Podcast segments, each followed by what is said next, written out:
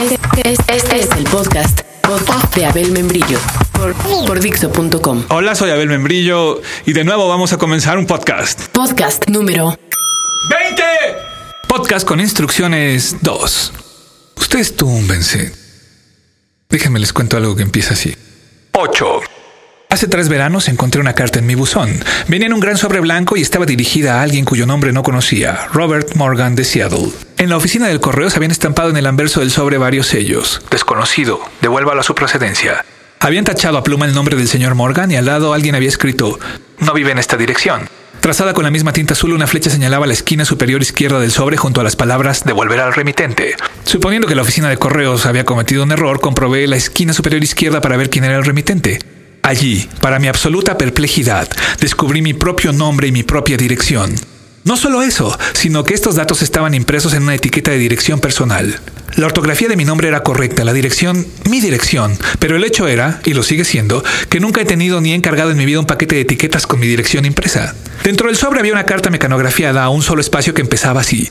Querido Robert, en respuesta a tu carta del 15 de julio de 1989, debo decirte que como otros autores a menudo recibo cartas sobre mi obra. Luego, en un estilo rimbombante y pretencioso, plagado de citas de filósofos franceses y rebosante de vanidad y autosatisfacción, el autor de la carta elogiaba a Robert por las ideas que había desarrollado sobre uno de mis libros en un curso universitario sobre novela contemporánea. Era una carta despreciable, la clase de carta que jamás se me hubiera ocurrido escribirle a nadie y sin embargo estaba firmada con mi nombre. La letra no se parecía a la mía, pero eso no me consolaba. Alguien estaba intentando hacerse pasar por mí y por lo que sé. Lo sigue intentando. Un amigo me sugirió que era un ejemplo de el arte por correo, sabiendo que la carta no podría llegarle a Robert Morgan, puesto que tal persona no existe. En realidad el autor de la carta me estaba enviando a mí sus comentarios. Pero esto hubiera implicado una confianza injustificada en el servicio de correos de Estados Unidos. Y dudo que alguien que se ha dado el trabajo de encargar en mi nombre etiquetas de dirección y de ponerse a escribir una carta tan arrogante y altisonante pudiera dejar algo al azar. ¿O sí? Quizá los perversos listillos de este mundo creen que todo saldrá siempre como ellos quieren. Tengo pocas esperanzas de resolver algún día este pequeño misterio. El bromista ha borrado hábilmente sus huellas y no ha vuelto a dar señales de vida. Lo que no acabo de entender de mi propia actitud es que nunca he tirado la carta, aunque sigue dándome escalofríos cada vez que la miro. Un hombre sensato la habría tirado a la basura.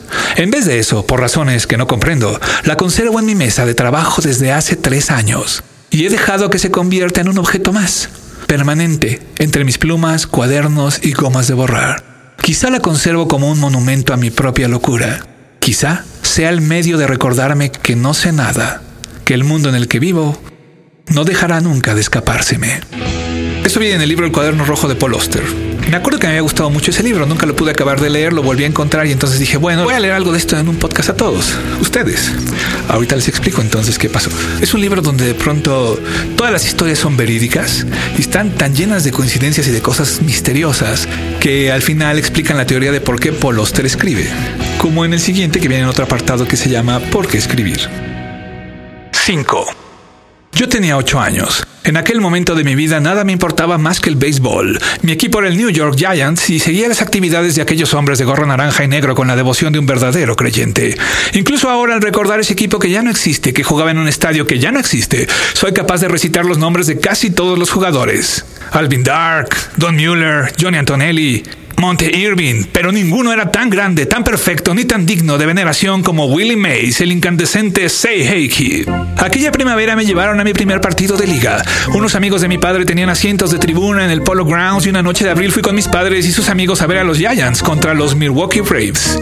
No sé quién ganó, no recuerdo un solo detalle del partido, pero sí recuerdo que cuando acabó mis padres y mis amigos se quedaron charlando en sus asientos hasta que todos los espectadores se hubieron marchado.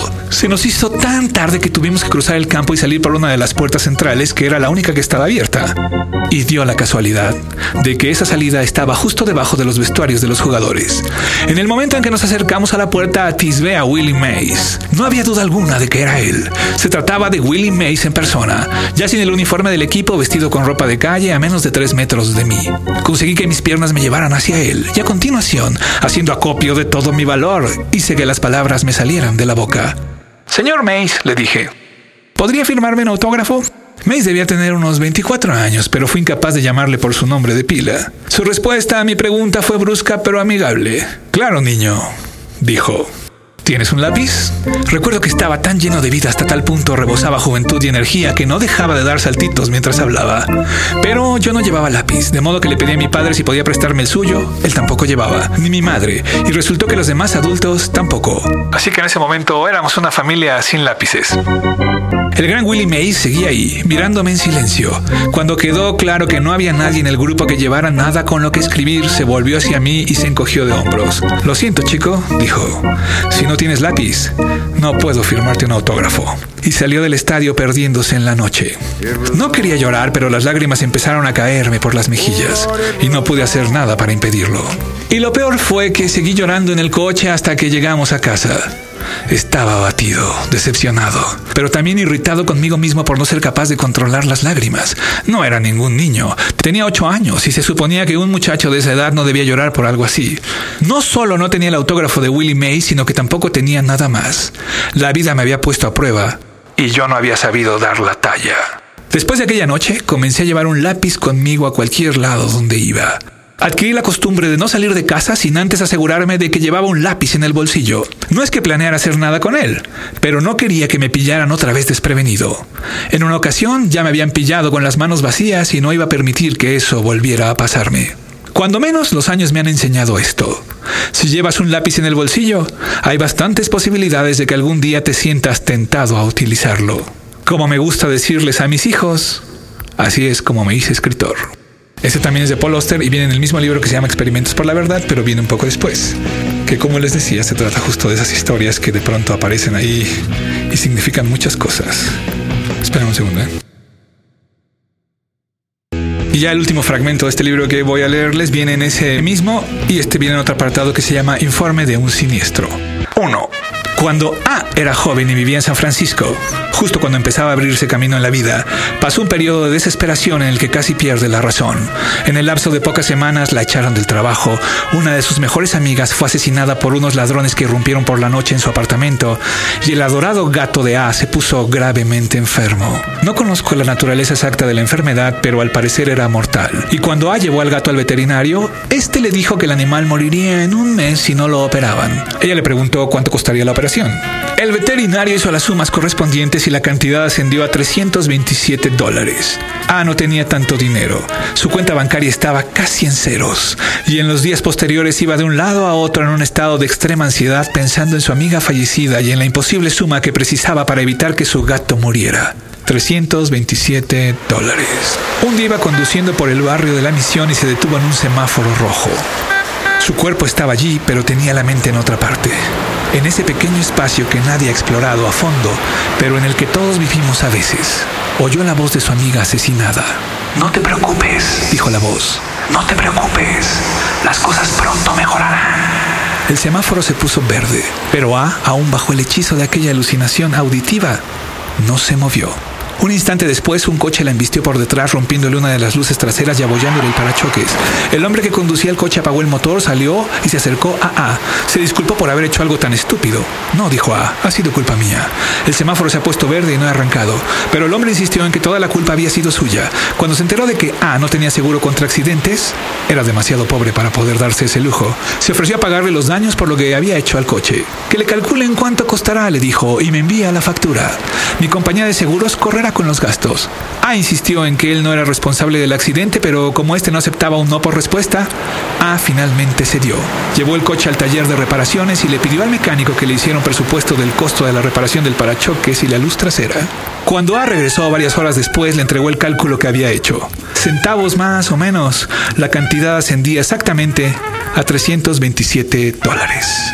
Y bueno, este igual era como en el instructivo pasado, pues ahí para que se tumbaran y entonces les contáramos algo y todo eso. Creo que después vamos a sacar unos podcasts nuevos que se van a llamar El Contador Público. Entonces, si tienen alguna historia que quieren que contemos, o si quieren venir a contar ustedes precisamente, o algo que hayan leído mucho, etcétera, etcétera, pueden enviarlo a bel.dixo.com y entonces vamos a hacer como un contador público global. Si quieren proponer a alguien que venga a leer así como tres o cuatro como pequeñas historias, creo que tal vez vamos a hacer uno así al mes una cosa de ese estilo. También importa lo que ustedes opinen. ¿eh? Si dicen que hueva, mejor ni lo hacemos. Y bueno, ahora lo que les voy a contar es como antes de despedirnos.